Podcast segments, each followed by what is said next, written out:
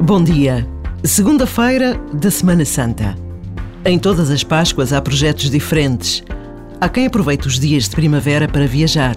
Há quem fique em casa para preparar os encontros de família.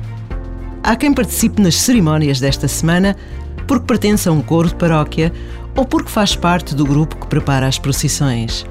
Mas aquilo que realmente importa é descobrir com que coração queremos viver mais uma Páscoa. Atentos aos outros? Capazes de gestos de encontro e de perdão, capazes de lembrar aquele Jesus morto e ressuscitado? Que Páscoa vai ser a nossa?